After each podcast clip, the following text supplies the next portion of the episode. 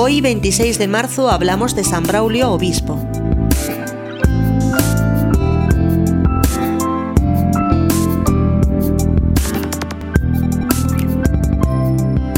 San Braulio nació hacia el penúltimo decenio del siglo VI, quien más tarde habría de ser obispo de Zaragoza y el más ilustre prelado, después de San Isidoro, en la primera mitad del siglo VII de la España visigótica.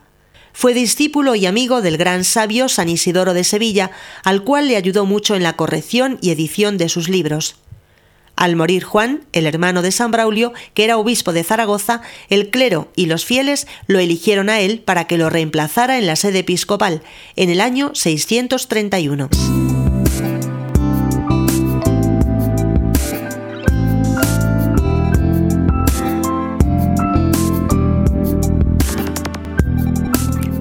Como obispo, se preocupó mucho por tratar de que el pueblo se instruyera más en la religión y por extirpar y acabar con los errores y herejías que se habían propagado, especialmente el arrianismo, herejía que negaba que Jesucristo sea Dios verdadero. Tan grande era la elocuencia de San Braulio y su capacidad para convencer a quienes le escuchaban sus sermones que la gente decía Parece que cuando está hablando es el mismo Espíritu Santo el que le va diciendo lo que él tiene que decir. Participó en los concilios cuarto, quinto y sexto de Toledo, con importantes intervenciones. Los obispos de España lo encargaron de las relaciones episcopales con el Papa de Roma.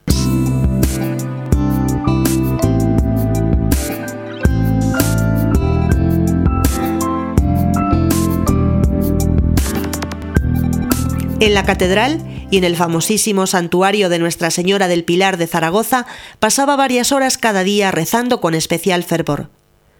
Aborrecía todo lo que fuera lujo y vanidad. Sus vestidos eran siempre pobres y su comida como la de un obrero de clase baja.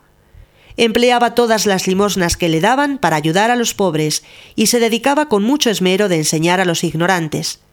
Las gentes decían que era difícil encontrar en el país uno que fuera más sabio que él, y en sus cartas se nota que había leído muchos autores famosos.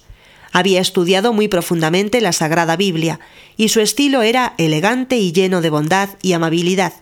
Se firmaba Braulio, siervo inútil de los santos de Dios.